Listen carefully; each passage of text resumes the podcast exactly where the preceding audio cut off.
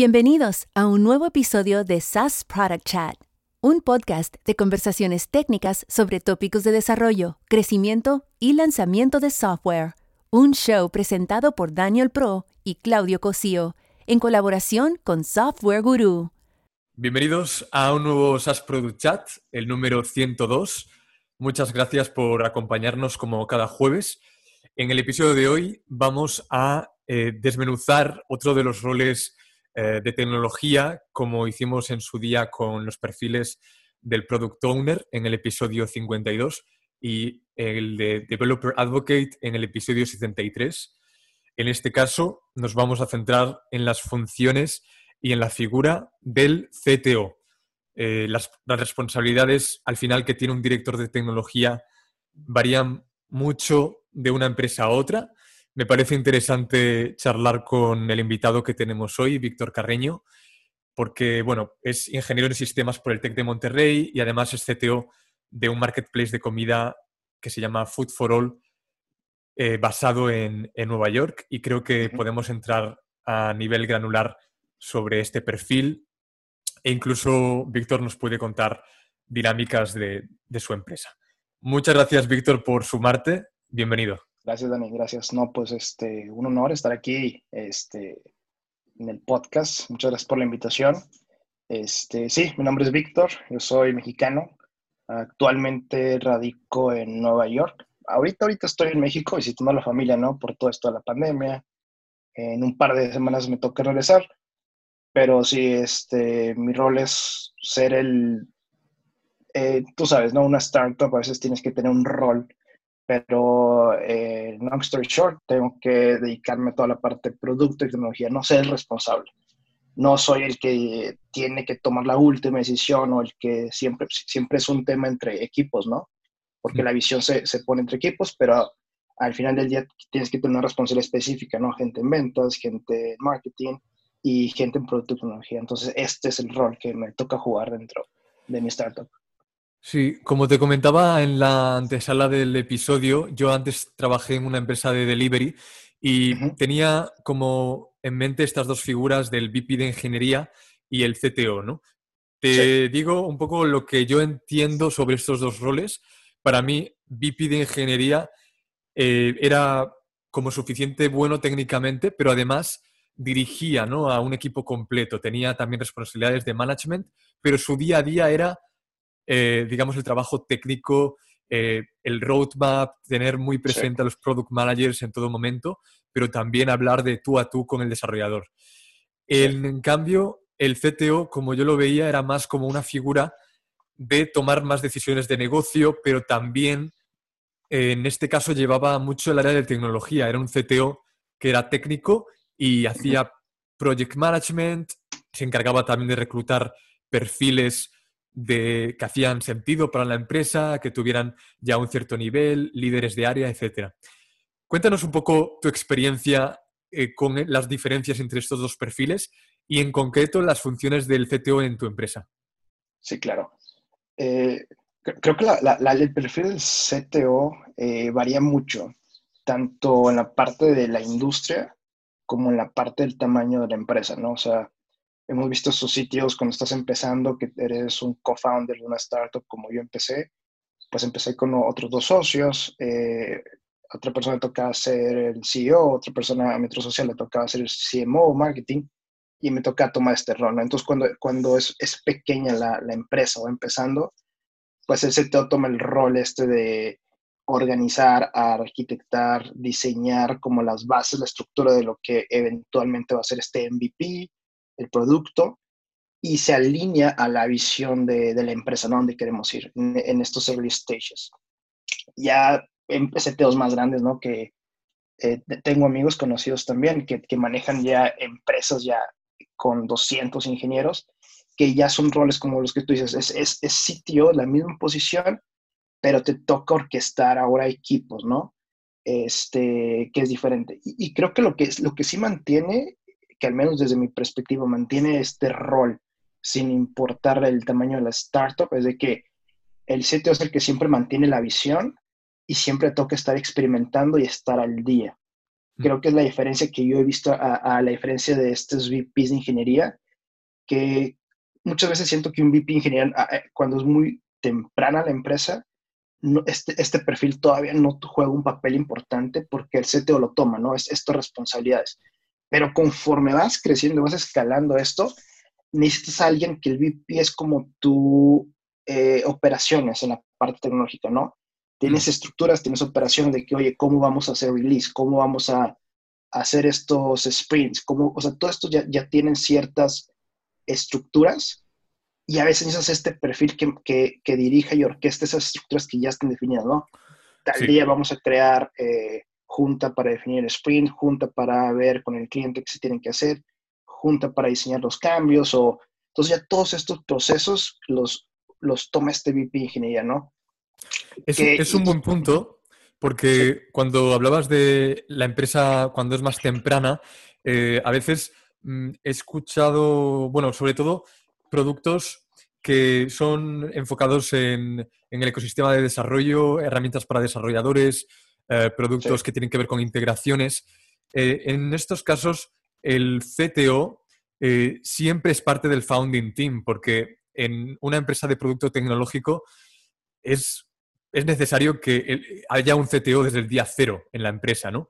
Porque, bueno, necesita entender primero a su target, que es desarrollo. Entonces, eh, no hay nadie mejor que venda un producto si lo conoces, ¿no? Y es, en, este caso tiene mucho sentido.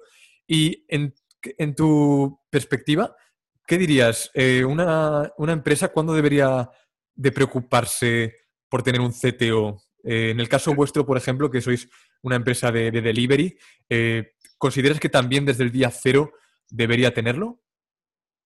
Ah, creo que cualquier empresa que esté en esta de base tecnológica, ¿no? Debería tener un perfil técnico al menos.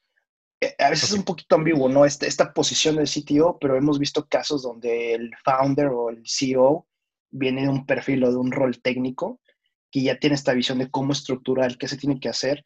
Y muchas veces este CEO o esta persona con este perfil o background técnico te ayuda a definir esta eh, visión de lo que tienes que hacer, construir productos, el MVP, pero definitivamente eh, tienes que tener alguien técnico, que muchas veces eh, como parte de un equipo, como parte de miembro fundador, viene esta persona técnica que eventualmente toma este rol y que eventualmente va creciendo con la empresa y, va escalando el rol.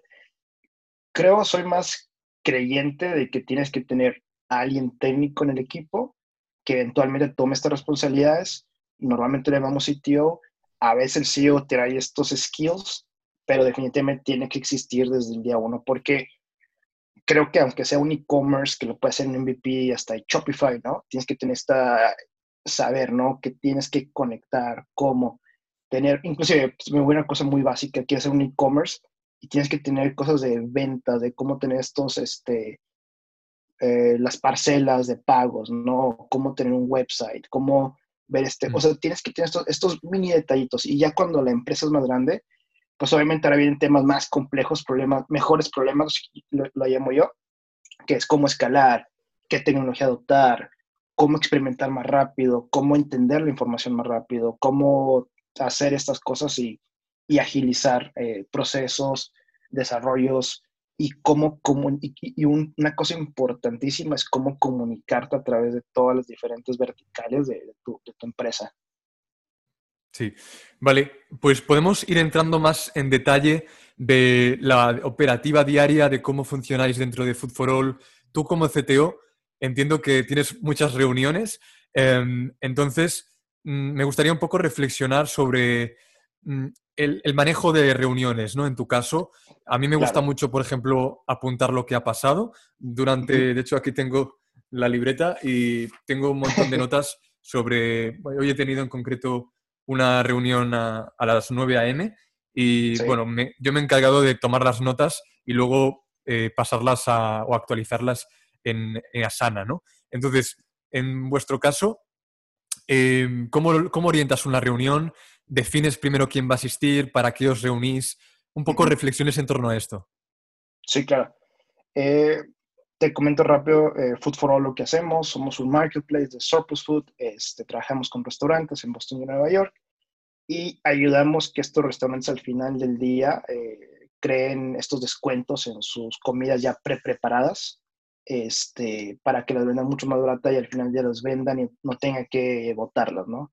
Pongamos el ejemplo de una, una pizzería o un salad place que faltan dos horas para que cierre y si ellos no cierran, tienen que tirar eso porque no, no se puede quedar al siguiente día.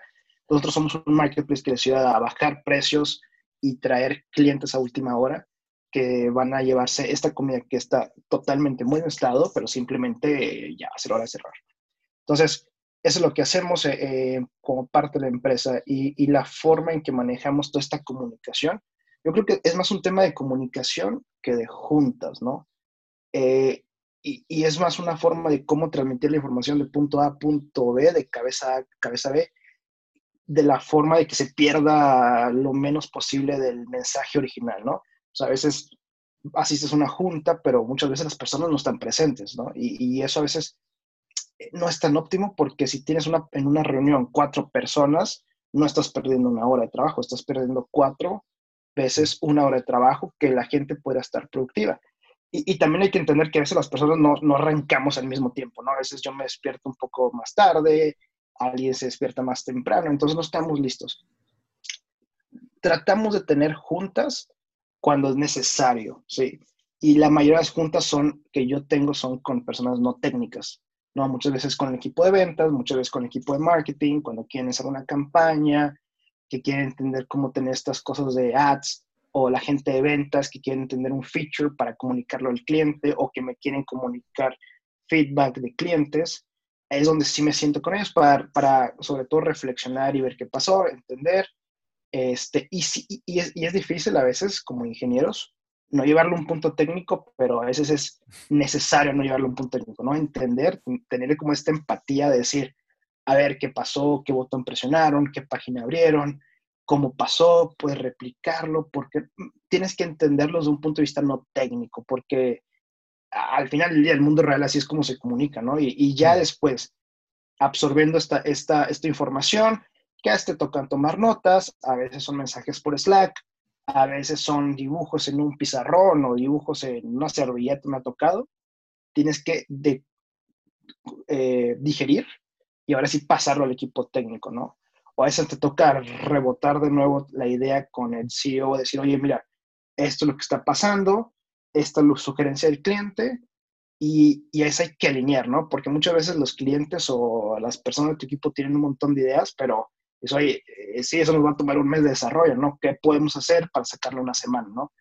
¿Qué features son necesarios para sacarlo rápido? Entonces, este es, temas más de comunicación, de cómo pasar y cómo entender y cómo digerir esta información, de cuáles son los puntos de dolor o cuál es lo importante que tenemos que resolver, este, digerirlo, pasarlo y esto y estructurarlo en, en, algo que se vaya a construir y que se vaya a sacar, que tenga feedback y muchas veces hasta ni siquiera sacas o construyes algo, ¿no? Lo puedes probar de diferentes maneras, ¿no? De que, oye, tal vez ármate una hoja de Excel donde llevas este tracking y si vemos que es algo que se usa mucho, lo hacemos en un producto, ¿no?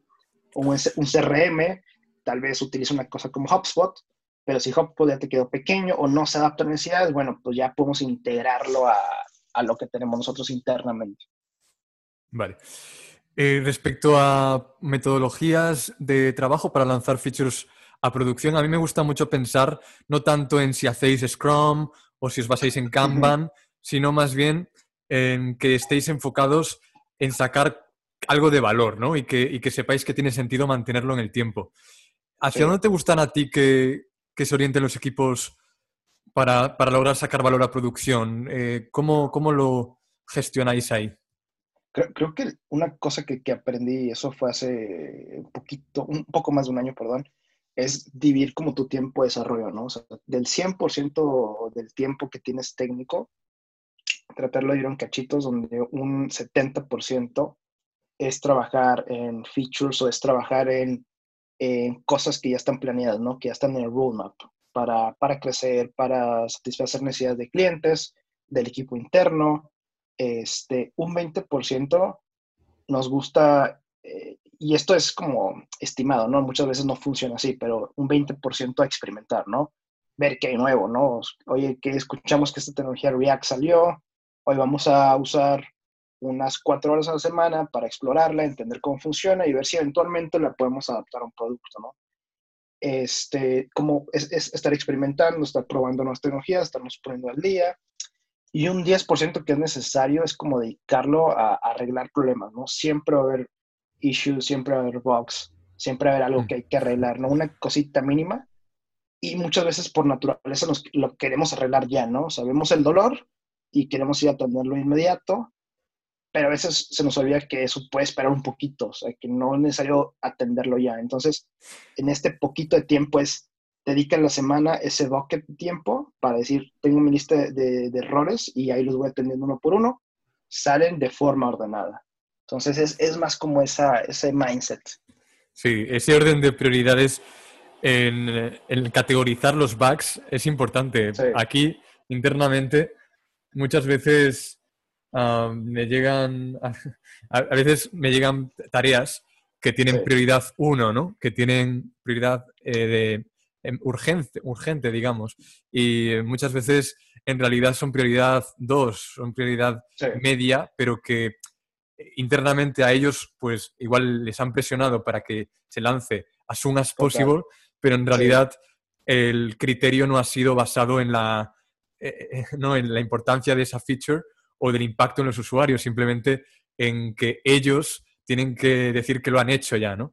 Em, entonces... Sí, es, transmitir este sentido de urgencia, ¿no? Que a veces, que, no sé, a veces como en retrospectiva dices, oye, ¿a qué tanta persona le está fallando, no? O sea, imaginemos un caso, si la aplicación está tronando a todos los usuarios, eh, claro que tienes que dejar de hacer lo que estás haciendo para ir a tener ese problema, pero si a veces un, un problema recae en que ciertas formas, colores o alguna API o algún endpoint está mal y no afecta más que a 1% de las personas, pues tal vez puede esperar, ¿no? Pero como tú dices, a veces a la otra persona le urge para marcar en su checklist como que ya está hecho, pero a veces dice, oye, vamos a ponernos de acuerdo y vamos a sacarlo de, de manera ordenada. Y, creo que es, es, es bidireccional, ¿no? Es entender tanto tú de por qué tú piensas que es urgente, como yo porque pienso que no es tan urgente, ¿no? Y llegar a este punto medio de decir, oye, vamos a tratar este tipo de problemas de esta forma, ¿no?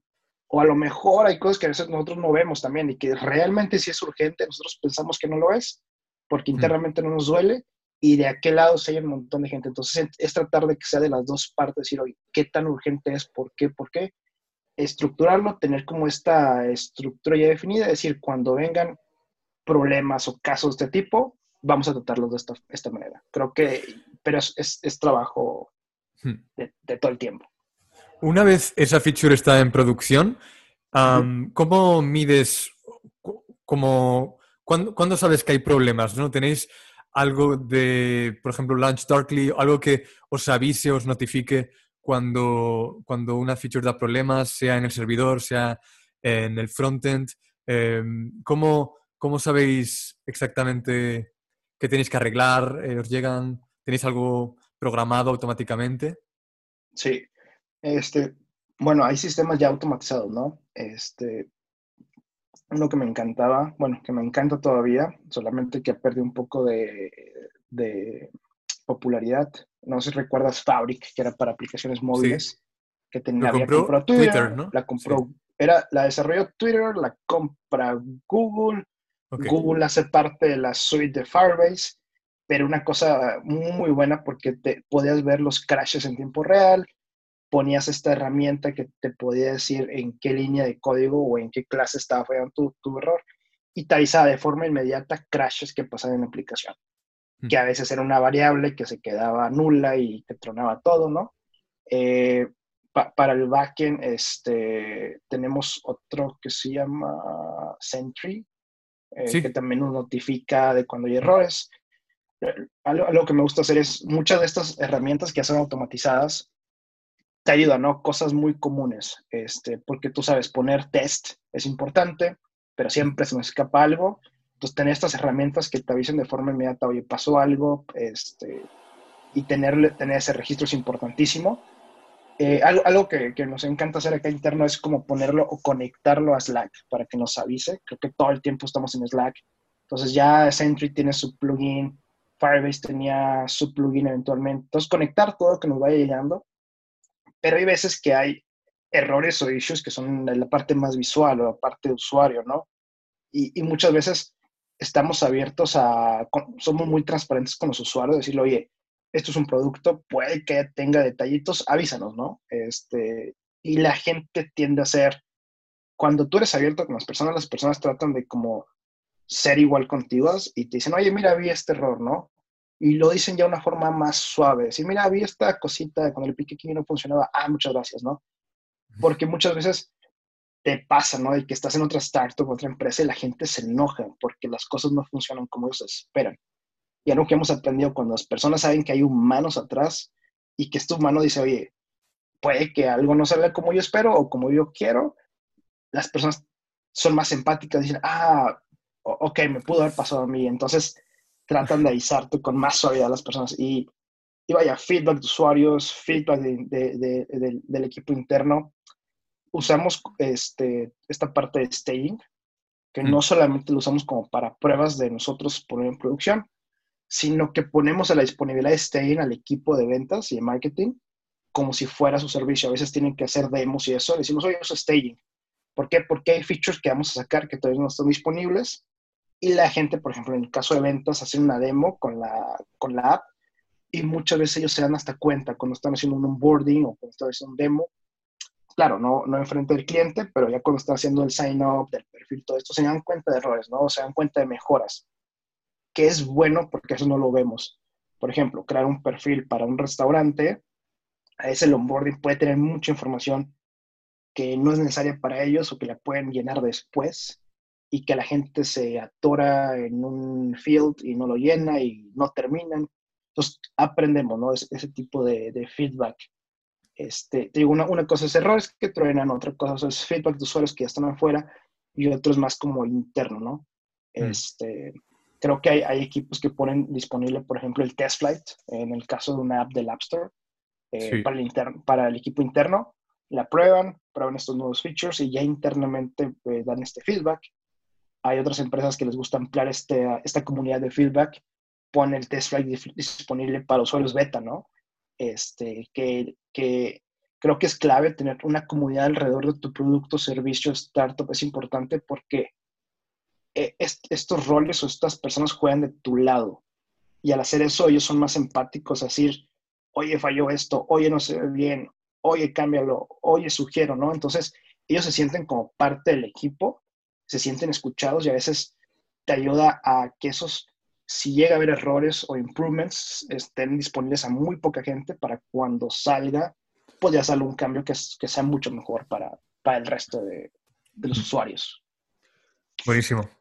Pues eh, otra pregunta que tenía aquí era sobre el tipo de programadores ¿no? que, que, contratáis, porque eh, yo en cada, he estado en startups con más grandes y en startups más reducidas. Entonces, en las startups más producidas, el perfil era un poco más generalista y en las más grandes, pues más especialista, ¿no? Entonces, hay programadores ah, que pueden hacer pues un poco de todo, un poco de front, un poco de back, pueden armar servidores, pueden pues hacer un prototipo coherente. Y hay otro tipo de programadores igualmente buenos que pueden hacer una cosa muy bien, por ejemplo, back o algoritmos de X tipo, y bueno, pues son igualmente válidos, ¿no? Y cuando alguien, neces alguien dice que necesita un programador, pues me suena un poco abstracto. Entonces, en tu caso, que, tienes una, un marketplace de, comida y, tienes también, imagino, no sé, ¿cuántos sois ahora mismo en la empresa? Eh, ahora somos siete personas en la empresa.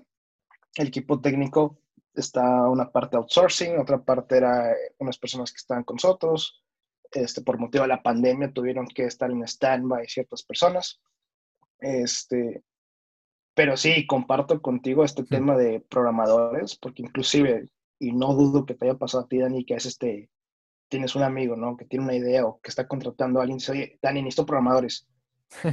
Digo, sí, sí, pero ¿qué quieres Cada día. Necesito que alguien que programe, que sepa, que sea muy bueno programando.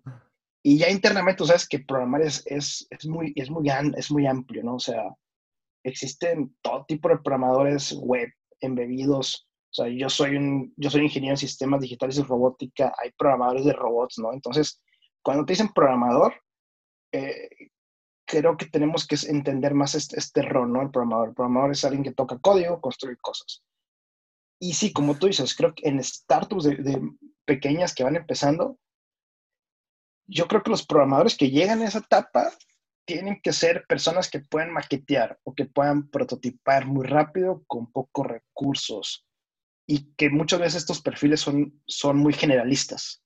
Yo creo que soy más generalista que especialista este, te toca hacer un poquito de todo, ¿no? Hasta un poquito de HTML, como hasta un poquito de Java para Android, como hasta un poquito de Swift para iOS.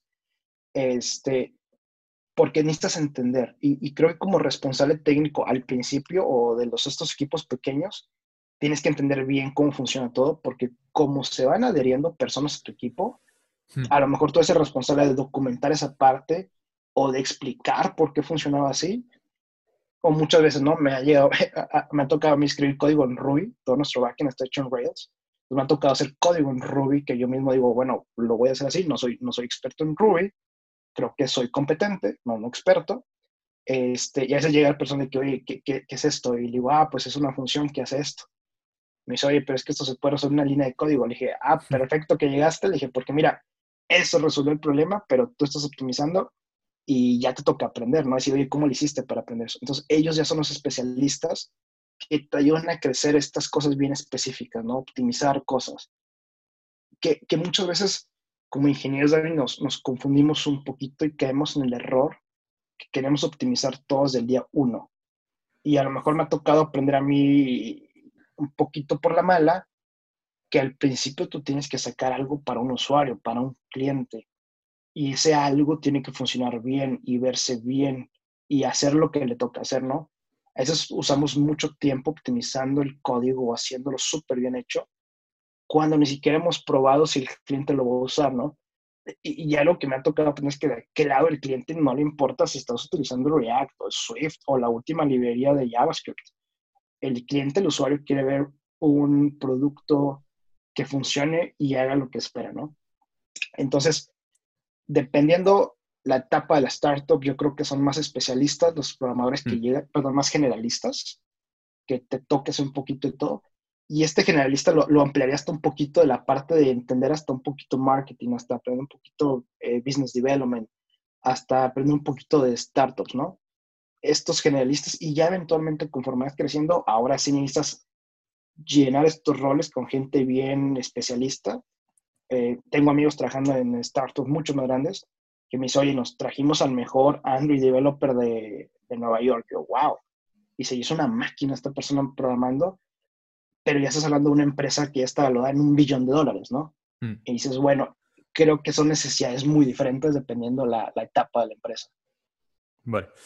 Vale. Eh, ya, bueno, pues terminando ya el episodio, eh, como última pregunta, yo tenía bueno, seguramente como CTO te habrá tocado decir no muchas veces, porque tratas de tomar las decisiones correctas, ¿no? Y, bueno, a veces en el equipo mm, proponen ideas, ¿no? Y pues tienes que buscar, obviamente tienes que tener explicaciones buenas, argumentos para decir no, pero al mismo tiempo, si la respuesta siempre es no, pues el, el desarrollador deja de proponer, eh, pero tampoco como CTO le puedes decir sí a todo. Entonces, ¿cómo, ¿cómo, balanceas esto? ¿no? ¿Cómo incentivar a los miembros del equipo para que sugieran buenas ideas y al mismo tiempo que no se vuelvan desarrolladores que solo ejecutan lo que le dicen? Claro, creo que eso es, importantísimo, eso no llevarlos a los extremos, ¿no? No llevar gente que solamente hace lo que pides, como acabas de decir, como gente que propone ideas nuevas que a veces no tienen sentido, ¿no? Entonces, una vez hice un experimento eh, que puse una lista de buenas, de buenas ideas, ¿no? Que hay gente que está, a lo mejor hasta gente de ventas, que decía, oye, tengo esta idea porque está con un cliente y se me ocurrió que puede pasar esto.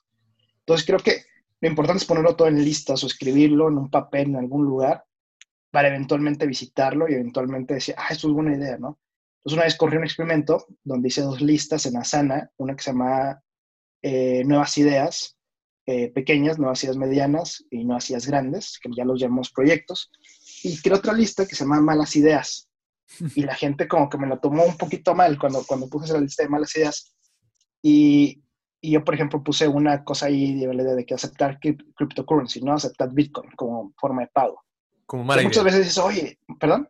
Como mala idea. Esa. Como, la puse yo como mala idea. Okay. Me dicen, oye, ¿por qué la pusiste ahí? Le dije, porque es una idea, ¿no? ¿Por qué no aceptar este Bitcoin como forma de pago? Y me decían, es que es una buena idea. Le dije, bueno, ya que la evaluamos, nos dimos cuenta que no era tan buena idea, ¿no? Por la volatilidad del Bitcoin, porque la gente, mucha gente no entiende qué es un Bitcoin. ¿Y por qué la pusimos en esa lista? Porque nos ayudaba a que todo el equipo, cuando se fueran adheriendo o visitando o recordando, puedan revisitar las listas y decir, ah, mira, mi idea sigue ahí, ya la están evaluando, o mi idea está ahí, quieren platicar más de esta. Como esta lista de malas ideas que decían, ah, alguien ya había pensado en eso. Y muchas veces ya ponemos hasta el resumen de la conclusión de la decisión y la gente podía abrir ese ticket, decir, ah, ok, ya entendí por qué es mala idea. Y eso ayudaba a agilizar cosas, ¿no? Entonces, imagínate esta gente, que era el tema con el que platicamos al principio de comunicación, entonces ya la gente puede absorber esa información y ya ayudamos a sugerir cosas que fueran en dirección a crecer, ¿no? Creo que es importante no cerrarse, pero puede ser muy ambiguo a veces este tema de cerrarte o no cerrarte. Creo que es, es, bueno no cerrarte, pero muchas veces el mismo equipo va madurando sus ideas, ¿no? Dependiendo de la necesidad. Y a veces te toca cuando alguien es muy insistente con una propuesta, con una idea, decirle, oye, bueno, hazlo, a ver, ¿cómo lo harías, no? ¿Cómo tomarías la decisión? ¿Cómo lo arquitectonarías? ¿Cómo lo diseñarías? Eh, creo que esa palabra no existe. Este, pero todo este diseño, ¿cómo lo planearías? Y ya esta persona, cuando lo pones en esa, en esa posición de tomar la decisión, de pensarlo más a fondo, de ver cómo afectar, qué partes o qué equipo vas a traer a la mesa para hacerlo, va a decir, ah, sí es verdad, toma más tiempo o es más complicado lo que yo pensé. Y, el punto no es como tacharlo o, olvidarse de eso, pero eso es simplemente documentarlo, ponerlo en esta lista como de Icebox, este congelador, ¿no? Que ahí están, que eventualmente si tenemos más recursos, más equipos, podemos revisitarlos. Este, pero sí, siempre es, es, estar abiertos a, nuevas ideas. Es otra cosa que me gusta hacer es platicar mucho de forma más casual con, con, mi equipo que no es de equipo técnico, ¿no? O sea, ir con la gente de ventas, de marketing, inclusive social, todo esto de social media, todo, todo, ir a platicar, ¿no? Y de una forma casual, sin, sin la intención de ir a preguntar cómo van, es, mm. oye, ¿cómo vas, no? Y muchas veces esta apertura como, como compañeros técnicos hacia estas personas es una apertura que va hacia los dos lados, ¿no? Nos ven como más abiertos a, a comunicar, porque creo que esta estructura de ingenieros siempre a veces tornamos a ser un poquito más cerrados o cuadrados o muy directos. Y cuando nos abrimos a otros equipos, ellos se sienten con más, más como facilidad de comunicar ideas. Mm. Y, y, lo importante que he visto que ellos les gusta aprender más de lo que hacemos, ¿no? Entonces, a veces dicen, oye, explícame cómo funciona el backend, explícame cómo funciona la aplicación, y obviamente se lo explicas de una forma que se pueda absorber para, para ellos mismos. Y, con este conocimiento, aunque sea en la superficial, e, e, es importante para ellos porque cuando tengan estas nuevas ideas o estos proyectos o estar con un cliente, ellos ya entienden cómo funciona esta parte técnica y pueden estructurar o limitar más estas ideas y darlas de una forma más digerida a la mesa, ¿no? En decir, queremos un botón que haga esto decir, oye, necesitamos un sistema que se comunique de esta forma. ¿Te acuerdas que pusimos esa cosa por allá? Bueno, ¿podemos que este botón lo mande a esta lista? Sí, perfecto. Ya está más digerido, ¿no? Eh, y, y, eso es, es, es, importante también cuando, no, cuando el equipo es no técnico. Oye, Víctor, pues ha sido un placer tenerte como invitado. Para acabar, si quieres, uh, dinos cómo te podemos encontrar en Internet y si alguien está interesado en Food for All, cómo, cómo lo encuentra, si incluso alguien que nos está viendo y quieren aplicar en un futuro, o no sé si tenéis alguna eh, oferta de trabajo ahora mismo disponible. Adelante.